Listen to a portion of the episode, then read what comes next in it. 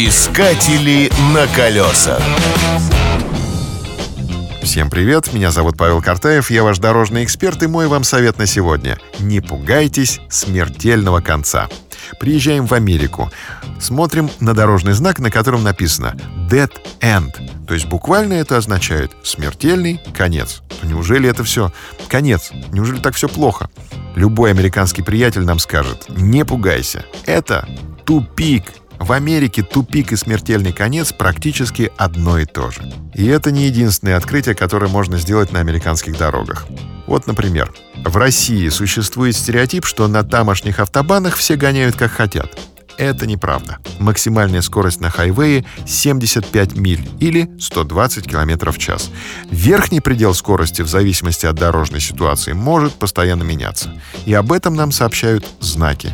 Даже в населенных пунктах скорость варьируется от 20 до 60 миль в час. И что еще в США всегда удивляет российских водителей, так это возможность пересекать двойную сплошную полосу. Это разрешено, если ты не обгоняешь, а совершаешь поворот. И тут внимание, в автомобиле категорически запрещается пить пиво и спиртные напитки даже пассажирам, не говоря уже о водителе. Если кто-то увидит нарушение, может позвонить в полицию. Здесь это считается нормальным. Также следует иметь в виду, что в разных штатах правила дорожного движения могут серьезно отличаться. Так что спросите про особенности у вашего американского приятеля. На колесах.